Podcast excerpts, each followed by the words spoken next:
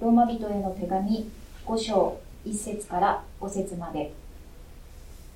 ですから、信仰によって義と認められた私たちは、私たちの主イエス・キリストによって神との平和を持っています。また、キリストによって今私たちの立っているこの恵みに信仰によって導き入れられた私たちは神の栄光を望んで大いに喜んでいます。そればかりではなく、観難さえも喜んでいます。それは、観難が忍耐を生み出し、忍耐が練られた品性を生み出し、練られた品性が希望を生み出すと知っているからです。この希望は失望に終わることがありません。なぜなら、私たちに与えられた精霊によって、神の愛が私たちの心に注がれているからです。ナチスの下でユダヤの人々が苦しめられていた時ある人たちは屋根裏でありますとか戸棚の後ろに作られました隠れ部屋にこもって難を逃れようとしましたそんな隠れ部屋である一家が杉越を守ろうとしましたがキャンドルがありませんでしたので代わりにバターを燃やしました。それを見た子供はバターを惜しみました。その時父親はこう言ったのです。バターがなくても人は生きていける。けれども救いの希望を失ったら人は生きていけないのだよ。父親はユダヤの先祖が杉越によってファラオの手から救われたように自分たちのためにもこのホロコーストから救ってくれる杉越の時が来るんだその希望を子供に教えたのです。人々はその希望によってあの苦しい時を乗り越えていきました。コロナウイルスの蔓延から始まりまして世界は今ウクライナでの戦争インフレーションまたリセッションが来るんでないかという心配もあります。食料エネルギーの不足そういうものに見舞われています。私たちテキサスに住んでおりますととりわけ不法移民の流入それと一緒に麻薬武器それから人身売買そういう治安の悪化本当に肌に感じます。つい悲観的になりがちですが信仰を持つ者は神様にあっての希望を失ってはいけないと思います。終わりの時代には困難な時がやってきます。それはもう定められたことです。けれどもその中でも聖書は福音は世界中に述べ伝えられる。希望を保ち続ける者は救われる。そう約束しています。私たちは礼拝の最後に祝福の宣言を聞きますがキリストの恵み神の愛精霊の交わりの3つですね。最初の2つはすでに学びました。今日は精霊の交わり。これを取り上げますけれども実はこの精霊の交わりが私たちに希望をもたらしてくれるのです。そのことをご一緒に考えてみたいと思います。キリストの恵み神の愛精霊の交わり。この精霊の交わりとは何でしょうか？精霊との交わりであるという人もいますけれどもちろん精霊は私たちのうちに住まわれるわけですから精霊との交わりを私たちは当然持つんですけれどもイエスもこう言われましたね。ヨハネの16の14精霊は私の栄光を表します。私のものを受けてあなた方に知らせるからです。精霊はいつもご自分を隠して父なる神様やイエス・キリストの栄光を表そうとされます。私たちをキリストとの交わりに導く。キリストは私たちを神との交わりに導く。ですからヨハネ第一の一の三ここには私たちの交わりとは御父及び御子イエス・キリストとの交わりですと書かれています。精霊の交わりそれは精霊が与えてくださる交わりであって父と御子イエス・キリストとの交わりなんだということです。キリストの恵みという時にそれはキリストがくださる恵みのことを意味しますね。神の愛という時には神様がくださる愛のことです。ですから精霊の交わりというのも精霊がくださる交わり。つまり精霊がくださる神とイエス・キリストとの交わりのことである。そういうことができるでしょう。精霊によって神様と交わることができる。それはどのようにして始まるのでしょうか？第一に罪の許しから始まります。交わりというのはギリシャ語で恋のニアと言います。でこのもともとの意味は共有という意味がありますね。互いに同じものを持つ。一つのものをシェアしようということです。だから神様と私たちとの交わりっていうのは神様と私たちとが同じものを持つんです。共有するものを持つというわけですが。でも聖なる神様と罪深い人間とどこに共有できるものがあるんでしょうか？共通点があるんでしょうか？本来はどこにもないのです。しかしイエス・キリストが私たちの罪を背負って十字架で死んでくださったことによって罪の許しが与えられました。この罪の許しによって神様と人との接点が共有点が生まれたのです。ここから神と私たちとの交わりが始まるのです。この罪の許しをいただくためにはまず自分の罪を認めなければなりません。先ほど読みましたヨハネ第一の一章なんですが6節と7節にこう書かれています。もし私たちが神と交わりがあると言っていながらしかも闇の中を歩んでいるなら私たちは偽りを言っているのであって真理を行ってはいません。しかしもし神が光の中におられるように私たちも光の中を歩んでいるなら私たちは互いに交わりを保ち御子イエスの血は全ての罪から私たちを清めます。平気で罪を犯し続けている人それから私には罪なんかないと自分の罪を認めない人両方とも神様との交わりを持つことができません。神様との交わりは自分の罪を認めそれを許していただくことから始まるのです。これが希望への第一歩です。そして罪の許しを受けた人は神様との平和をいただきます。和解をいただきます。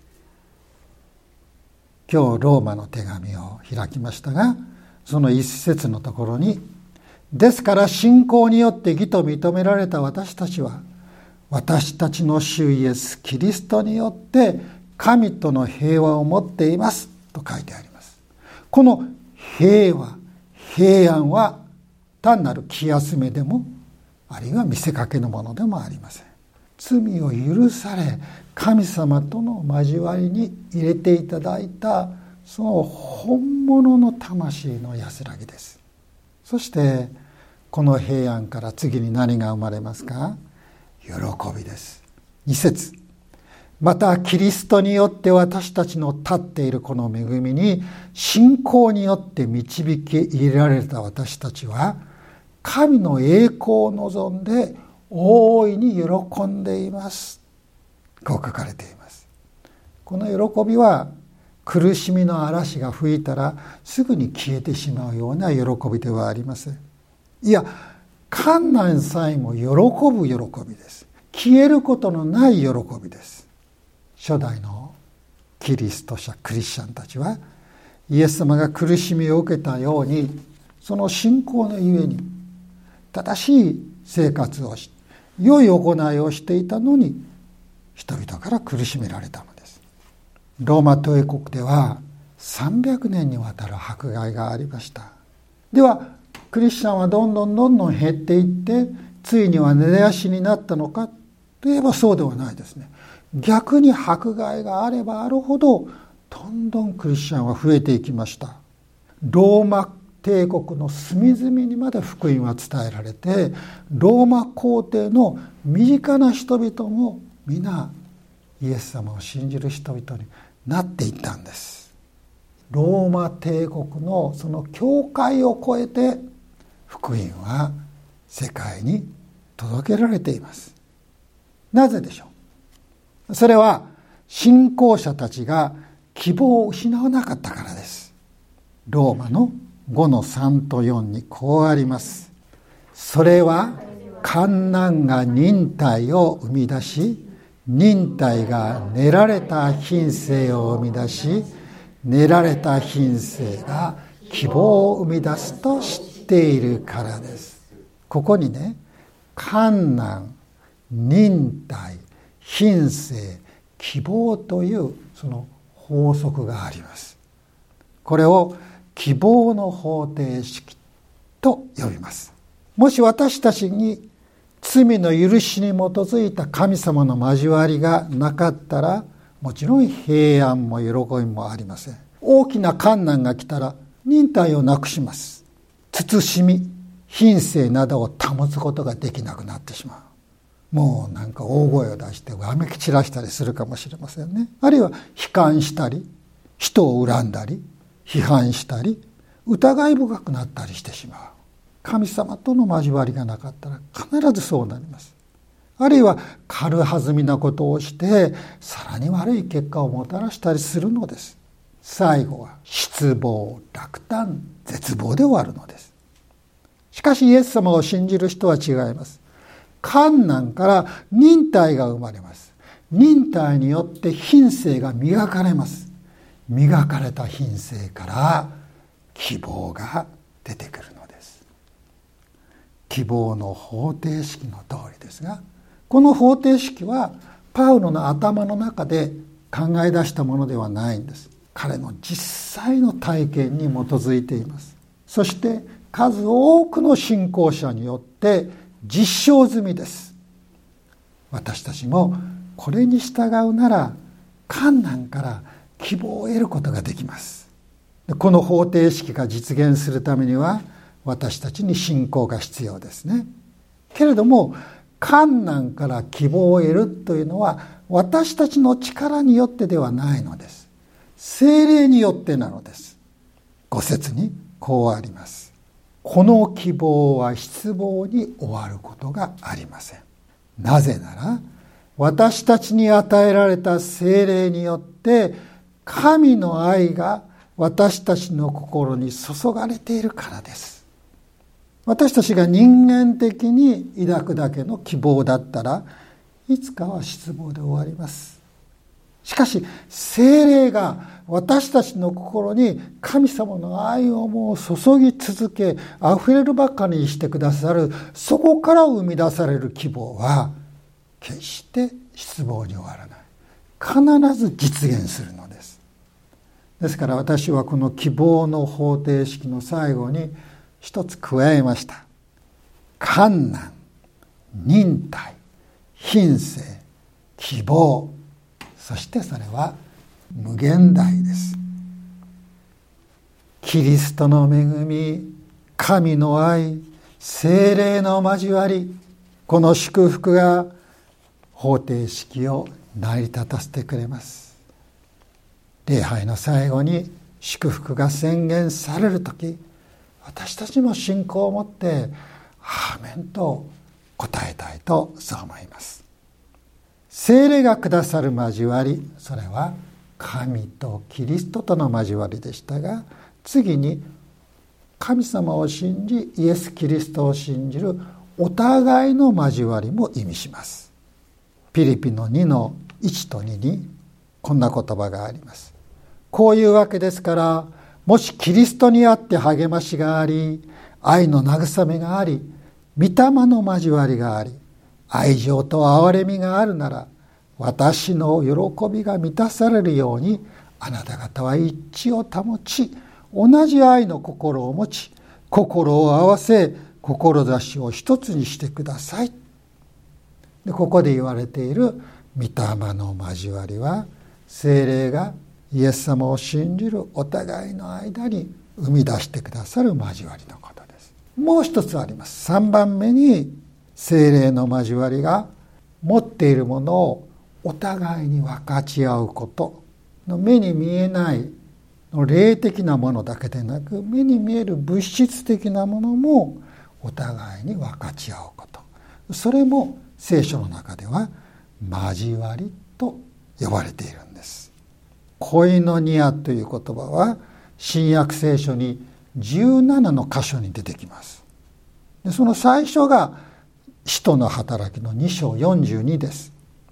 そして彼らは人たちの教えを固く守り交わりをしパンを裂き祈りをしていたと書いてありますね。人たちの教えを固く守り交わりをしのこの交わりは何を意味するのかというともちろん信仰者が共に集まり共に学び共に祈り共に働くそういうことを表していますが同時にこれに続く歌詞を読みますとこうありまして信者となった者たちは皆一緒にいて一切のものを共有にしていた。そして資産や持ち物を売ってはそれぞれの必要に応じて皆に分配していた。こうありますから具体的なその品物お互いに持ち寄ってお互いの生活必要を満たし合ったこれが恋の荷や交わりをだというふうに言われているわけです。もちろんこういう共有生活はユダヤ人から迫害を受けていたエルサレムの教会の特別な状況のものでした。それもずっと続いたわけではありません。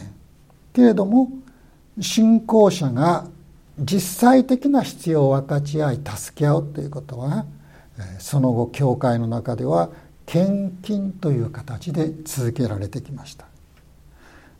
聖書ではこの献金のことが恋のニアと呼ばれているんです。たくさんの箇所でそう呼ばれています。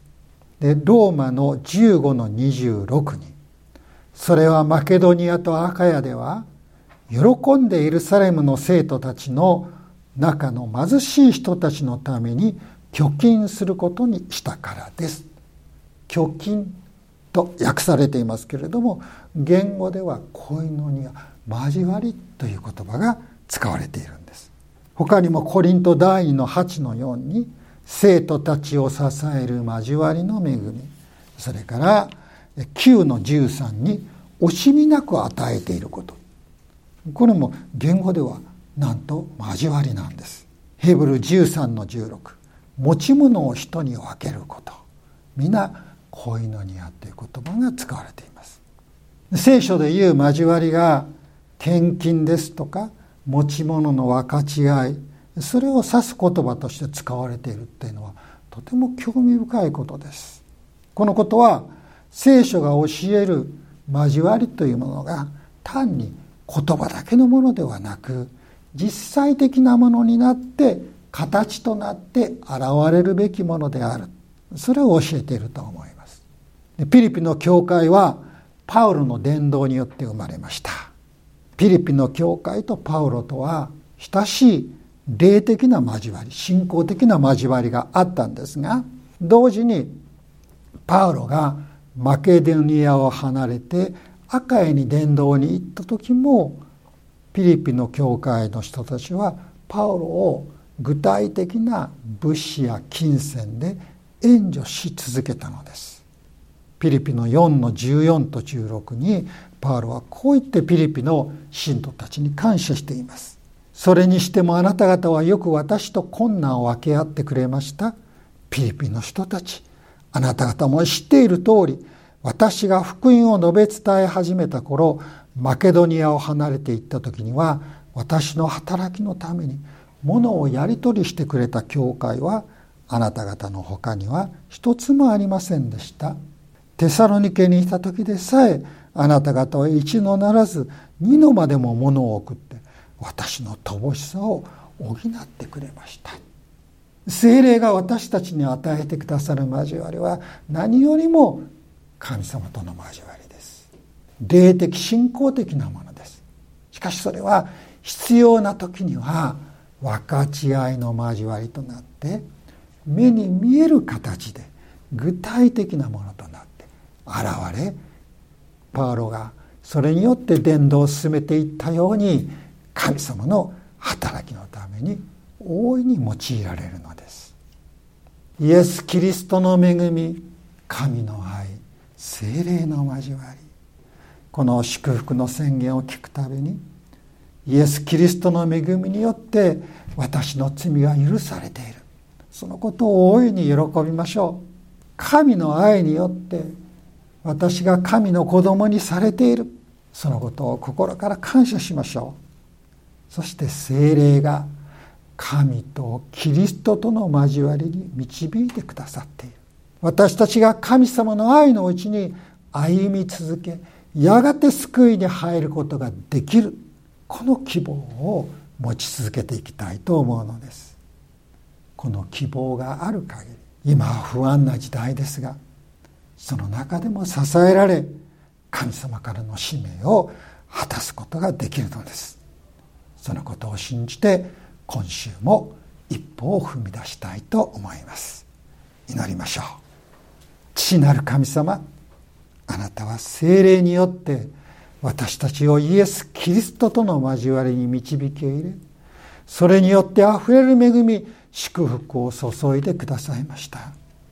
私たちもまた信仰によってあなたとの交わりにとどまりあなたにある交わりを保つことができますよう助けてください。そして私たちのあなたとの交わりにまた私たちのあなたにある交わりにさらに多くの人々を加えてください。キリストのお名前で祈ります。アーメン。